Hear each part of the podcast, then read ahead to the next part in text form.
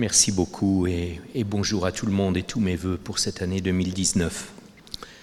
J'ai adoré le, titre accrocheur de la conférence. Il y a une réponse rapide, c'est non. Peut-on choisir ces réfugiés? C'est non. Sur le plan juridique, ça nous a été rappelé déjà par le commissaire, c'est pas possible. Sur le plan pratique, ne soyons pas très naïfs euh, non plus. Euh, L'Europe n'est pas l'Australie, on a des frontières terrestres, euh, beaucoup de frontières terrestres. On a des conflits euh, adjacents euh, à la frontière extérieure de l'Union européenne, on pense à l'Ukraine. on a beaucoup plus d'aéroports et on a des liens avec notre voisinage qui sont très différents. notre relation à l'Afrique, notre relation au Moyen-Orient est très différente. Donc on ne peut pas comparer euh, le modèle, et j'aime pas le mot modèle australien, les solutions australiennes, et penser qu'ils sont transposables euh, en Europe. Euh, alors, les États ne peuvent pas choisir leurs réfugiés, ils ont une obligation hein, de reconnaître les réfugiés quand les gens répondent aux critères de la définition du réfugié, mais ils ont d'autres choix possibles. Donc les États peuvent s'engager sur une base volontaire à réinstaller des réfugiés de pays tiers euh, vers eux-mêmes. Et même dans le cadre du règlement Dublin, qui est un règlement qui détermine quel État est responsable pour déterminer le statut de réfugié en Europe, euh, les États ont une certaine marge euh, de souveraineté pour choisir un certain nombre de personnes. Voilà, alors ce qu'il faut quand même mettre en parallèle quand je vous dis cette réponse, euh, les États ne peuvent pas choisir, j'aimerais mettre ça en parallèle aussi avec un débat qui est un petit peu houleux, qui consiste à dire euh, les demandeurs d'asile n'ont pas non plus un droit en tant que tel de choisir leur pays d'asile. Alors je sais que c'est très controversé, euh, mais moi je le dis très clairement. La Convention de 1951 n'est pas très explicite en la matière. Il y a un article qui est l'article 31 euh, qui dit, qui prévoit que bah, les réfugiés n'ont pas forcément de papier. Hein. Souvenez-vous des réfugiés belges pendant la Première Guerre mondiale. Il y en a beaucoup qui ont fui le pays sans papier. Donc la Convention de 1951, elle prend tout ça en compte, hein, les, les réfugiés des deux Premières Guerres mondiales. La plupart des réfugiés n'ont pas de papier. Et traverser irrégulièrement une frontière ne veut pas dire qu'on traverse illégalement une frontière. Si on est réfugié, c'est légal de traverser irrégulièrement une frontière. Ça, c'est fondamental. Il y a une telle confusion dans nos esprits entre le caractère illégal et le caractère irrégulier d'un passage de frontière. Donc, mettons ça bien à plat. Les réfugiés ont le droit de traverser des frontières irrégulièrement. Mais il y a des conditions attachées à ça. Et l'article 31 est assez explicite. D'abord, il faut qu'ils aient une crainte fondée de persécution, il faut qu'ils fuient leur, pays pour des bonnes raisons. Et deux, ils bénéficient d'une exemption de poursuite pour entrée illégale ou séjour illégal s'ils présentent leur demande sans délai. Alors sans délai, ça veut dire assez vite, ça veut dire on ne passe pas à travers dix pays pour demander l'asile. Donc soyons très clairs, il n'y a pas de droit à traverser dix pays pour aller demander l'asile pour un demandeur d'asile. Alors il est évident qu'il y a certains pays qui sont des pays limitrophes à des pays en conflit qui ne sont pas des pays sûrs, ont des liens politiques très proches avec le pays d'origine et on ne peut pas s'attendre à ce que tous les gens qui fuient un pays demandent automatiquement l'asile dans le pays qui est juste à côté. Ce n'est pas toujours possible, ce n'est pas toujours sûr. Donc il faut une certaine flexibilité d'interprétation de cet article 31, mais là encore, je le dis clairement, les demandeurs d'asile n'ont pas le droit de choisir leur pays d'asile en tant que tel. Ce n'est pas un droit international reconnu en tant que tel. Voilà, alors tournons-nous un petit peu vers l'avenir. On n'échappe pas à un meilleur contrôle aux frontières. On en a besoin, ne soyons pas naïfs. Euh, tous les gens qui arrivaient sur les îles grecques en 2015 n'étaient pas des réfugiés et certains avaient des profils dangereux euh, en termes de sécurité, en termes de, de considération de sécurité nationale.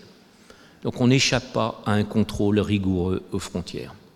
Je crois qu'il y a un accord au niveau européen là-dessus, il y a un consensus. Il y a même eu un consensus au, dernier, enfin, au Conseil européen de juin, on a parlé de centres contrôlés. Et, là, c'est toujours les, solutions faciles, yaka, yaka, yaka, yaka. Et puis au bout du compte, ben, tous les pays qui sont un peu concernés par les centres contrôlés à la frontière extérieure de l'Union européenne nous disent ben, ça ne s'applique pas à nous, plutôt aux voisins. Mais on ne fera pas l'économie de ça. On ne fera pas l'économie de ça.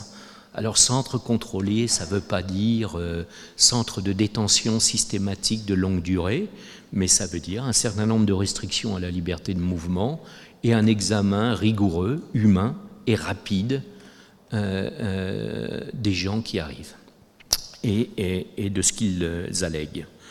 on ne fera pas l'économie de, ça et je pense qu'il y aura un renforcement encore de ces contrôles aux frontières et qu'on verra l'émergence éventuellement de ces, de ces centres euh, contrôlés. Et je ne crois pas qu'on ait malheureusement le choix aujourd'hui. Un autre axe de réflexion, c'est l'accélération des procédures. La détermination du statut de réfugié en Europe est généralement bonne. Je le dis ici, euh, pas parce que je suis en Belgique, pas parce que le commissaire est là, mais en général, on n'a pas de problème de détermination de statut en, Europe. Ce n'est pas une science infuse, c'est pas aussi compliqué que ça. Mais c'est plus facile quand on le fait de bonne heure. Si la demande est fraîche, si on peut l'examiner le plus rapidement possible après l'arrivée, c'est beaucoup plus facile. Euh, j'ai en mémoire euh, quelques heures passées au, centre d'arrivée à Pozzallo en Sicile où un certain nombre de migrants et réfugiés arrivent et étaient débarqués par bateau. Et à passer six heures là-bas à parler avec des, jeunes euh, d'Afrique de l'Ouest, c'était assez évident en dix minutes, un quart d'heure, qui avait besoin de protection internationale et qui n'en avait pas besoin. Au moins 80%, c'était très clair. 20% peut-être nécessitait un examen approfondi des gens qui venaient d'arriver, traumatisés par leur voyage, c'était à peu près 72 heures après leur arrivée, mais il y avait des jeunes, je me, souviens très bien d'un jeune albinos venant d'un pays d'Afrique de l'Ouest qui, me parlait de tout ce qu'il avait subi dans son pays, et c'était très clair que ce personne avait un besoin de protection internationale. Et puis à côté de ça, il y avait un jeune Gambien qui, qui me parlait de son rêve de jouer au football dans un club euh, italien c'était aussi très clair qu'il n'avait pas besoin de protection internationale. Donc d'un côté des gens qui avaient des, craintes très fondées et des gens qui n'avaient pas de craintes fondées. Mais ces deux personnes, enfin surtout la deuxième, euh, celui qui voulait jouer au football en Italie, s'il attend deux ans avant d'avoir sa demande d'asile examinée, il ne va pas parler de son rêve de jouer au football en Italie dans sa demande d'asile. Il va parler d'autre chose.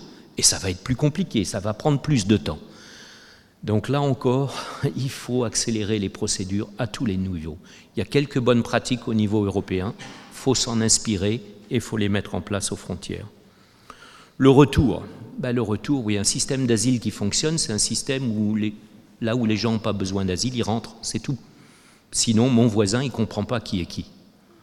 Et, et ça, c'est un peu le drame, en fait l'opinion publique en général n'est pas xénophobe. Les gens seulement comprennent plus aujourd'hui qui est qui, qui a besoin d'asile, qui n'a pas besoin d'asile. Parce qu'au bout du compte, la majorité reste. Simplement, 35% des demandeurs d'asile déboutés sont renvoyés dans leur pays. Alors je sais, c'est très difficile sur le plan humain de renvoyer des gens quand ils ont déjà 5 ans ou 10 ans de séjour derrière eux dans le pays d'asile. Sur le plan humain, c'est, très compliqué, très difficile. Il y a des enfants, etc. Il y a des liens avec la communauté. Et je ne dis pas que tout le monde doit être renvoyé mais là encore un examen rapide et des décisions rapides et des décisions qui sont mises en œuvre. Euh, parce que là, on a une population fantôme en Europe. Hein, je vous dis 35% de déboutés simplement renvoyés dans leur pays d'origine, ça fait 65% de centaines de milliers de gens qui vivent parmi nous dans les pays européens, qui n'ont plus de droits, qui sont des proies très faciles pour des gens qui veulent les exploiter qui sont aussi fragilisés à, différents niveaux, qui sont un poids social, économique, et qui, pour certains, vont se tourner vers la criminalité euh, en méthode de survie. Donc, est-ce qu'on veut gérer ce problème-là? Est-ce qu'on s'en donne tous les moyens? Est-ce qu'on veut mutualiser les moyens au niveau européen? Trop de pays européens traitent du retour d'une manière bilatérale en se disant je vais y arriver mieux que mon voisin, j'aurai plus de poids, ça va marcher. Ben non, ça ne marche pas beaucoup. Ou ça marche avec deux, trois pays, mais ça ne marche pas suffisamment. Et cette confusion dans l'opinion publique de qui est qui est quelque chose qui mine l'asile, parce qu'au bout du compte, si la procédure de détermination du statut n'a aucune influence sur qui reste sur le territoire national, ben pourquoi on a une procédure d'asile? À quoi ça sert? Je simplifie un petit peu ici. Mais il faut restaurer un petit peu une clarté au niveau du dialogue si on veut le soutien des populations pour des systèmes d'asile efficaces. Développer les voies légales pour les réfugiés. Moi, je suis effaré de regarder les statistiques en matière de genre. Si on prend la Grèce, l'Italie, euh, l'Espagne, c'est moins de 12% des arrivées qui sont des femmes.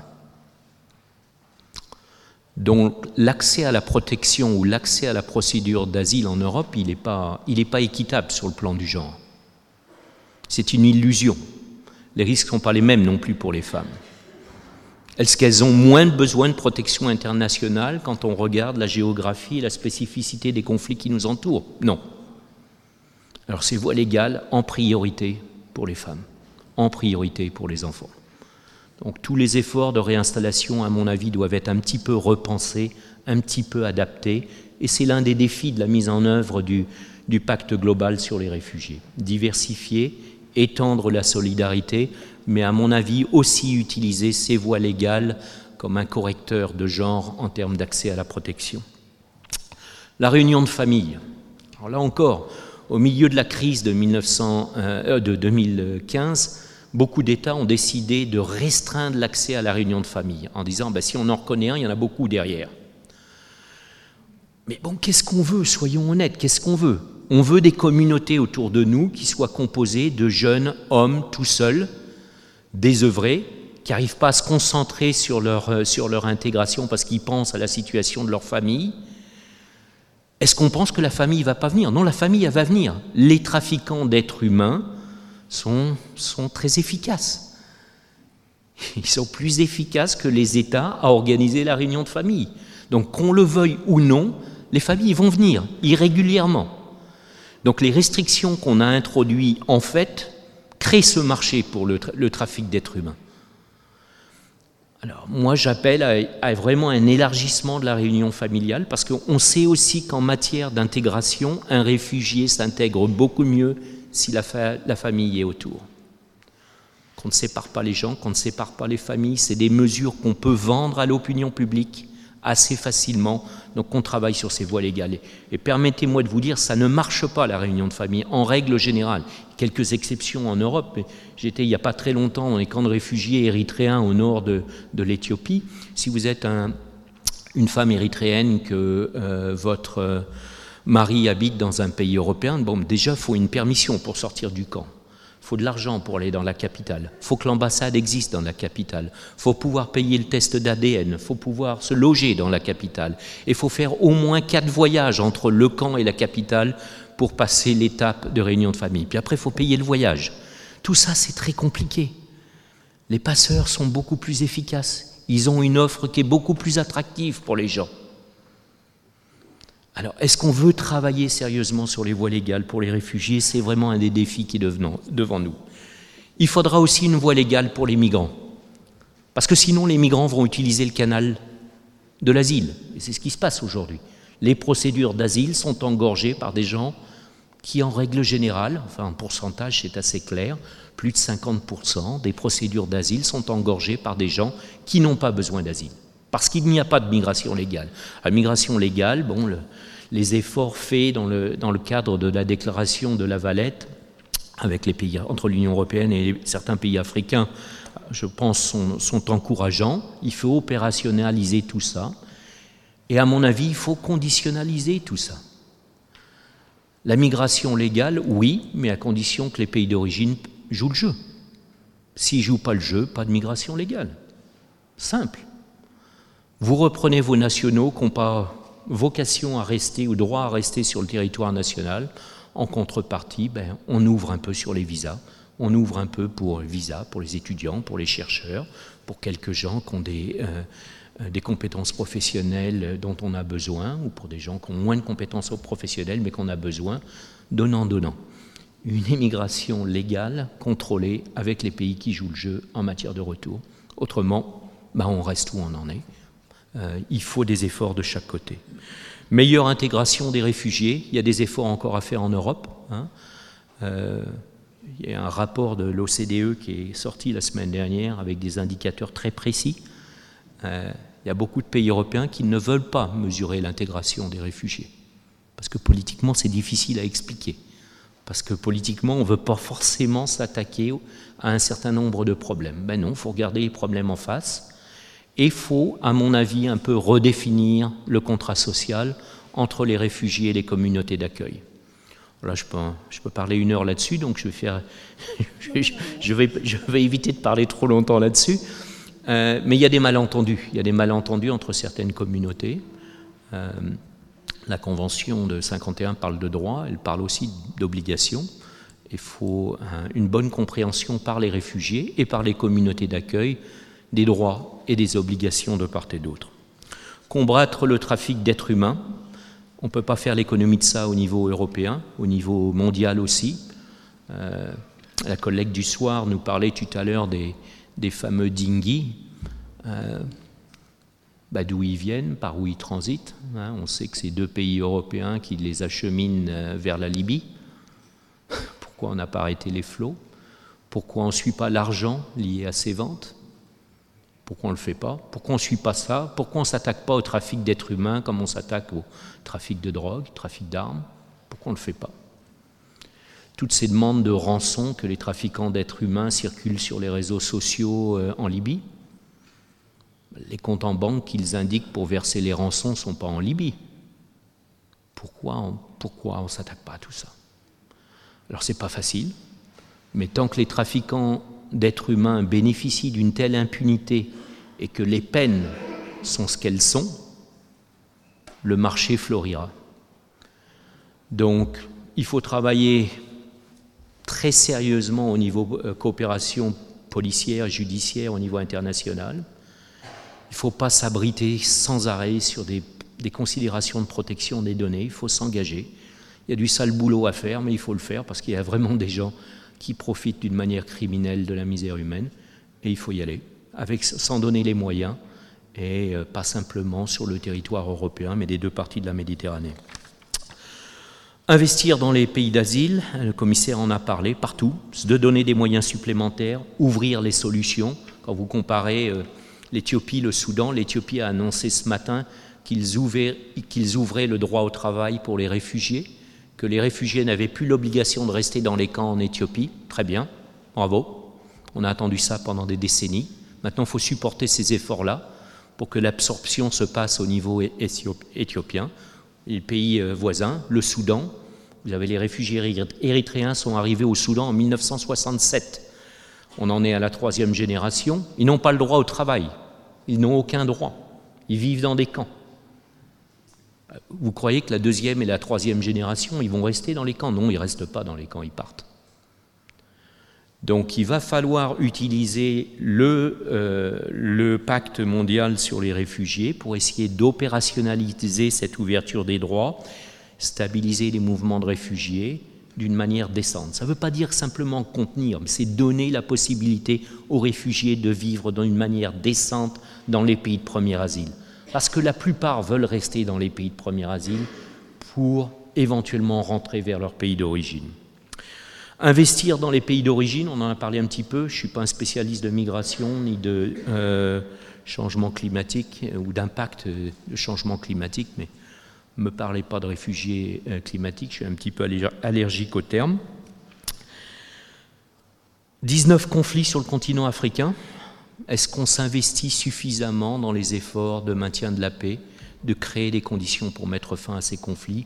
Moi j'ai très peur, on voit la situation en RDC, on voit, euh, on voit la, euh, métastase malienne sur le Burkina Faso ces jours-ci, on voit l'instabilité au Soudan.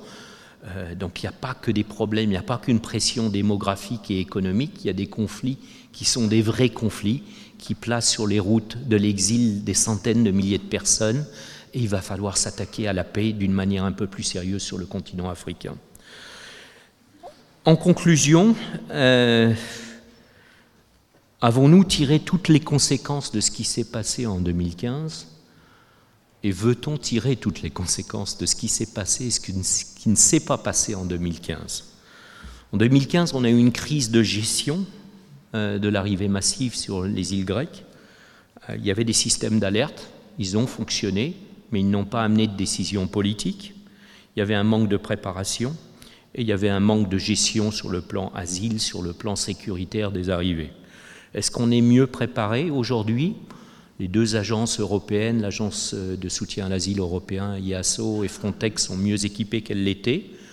Mais au niveau des cadres juridiques euh, gouvernant euh, le fonctionnement de ces deux agences, il y a un blocage au niveau européen aujourd'hui pour réformer ces agences et les rendre beaucoup plus opérationnelles en fonction des besoins des pays européens qui pourraient être sujets à une pression forte. Donc là, il faut avancer au niveau européen. Il y a eu une crise de responsabilité au niveau de la mise en œuvre de l'acquis communautaire européen en 2015. Beaucoup de pays, en fait, n'avaient envie d'une seule chose, c'est s'assurer du transit très rapide des gens à travers leur territoire, facilitant ça même avec des bus, en les accompagnant, en les canalisant. On oublie de prendre les empreintes digitales ou on prend les empreintes digitales mais on ne télécharge pas les empreintes digitales dans la banque de données européenne. Donc l'acquis européen d'un seul coup est volatilisé parce que des centaines de milliers de personnes arrivent. Est-ce qu'on est mieux équipé aujourd'hui? Un petit peu. Est-ce qu'il y a plus de contrôle? Pas forcément. Donc il y a encore des progrès à faire là-dessus. Crise de confiance entre les États. Ben, on la voit aujourd'hui. Chaque bateau avec parfois euh, une trentaine de personnes à bord, ben, il faut trois semaines pour trouver un pays pour débarquer le bateau. Euh, je pense qu'on peut encore mieux faire au niveau européen. Crise de communication. Euh, nos hommes politiques n'ont pas très bien communiqué en 2015. Euh, il faut communiquer. On ne peut pas avoir le soutien de la population sans communiquer clairement sur ce qu'on attend, sur ce qui va se passer, sur comment on essaie de gérer la situation. Et il y a eu vraiment en 2015 une impression à un moment donné qu'un certain nombre de pays ne maîtrisaient plus rien du tout. Crise de solidarité, on en a parlé, on a vu ça dans les efforts de relocalisation, on voit ça dans la réforme du règlement Dublin. Euh, il faudrait aussi aborder peut-être un troisième volet qui serait la, révision de la, directive européenne en, matière de séjour long. Euh, si un réfugié a les, qualifications et peut trouver un travail dans un autre pays européen, il faut rendre ça beaucoup plus facile et beaucoup plus possible. Euh, ça permettra d'équilibrer le caractère un petit peu injuste du règlement Dublin par rapport aux pays d'arrivée. Voilà, je vais m'arrêter de là. Il y aurait encore beaucoup de choses euh, à dire, mais ne soyons pas non plus pessimistes. Il n'y a pas de crise. Il y a une crise euh, au niveau de nos sociétés parce qu'on ne comprend plus comment ça fonctionne et on a peur que les gouvernements n'arrivent pas à maîtriser la situation. Mais en termes de chiffres, la situation est tout à fait gérable si on veut bien la gérer. Merci.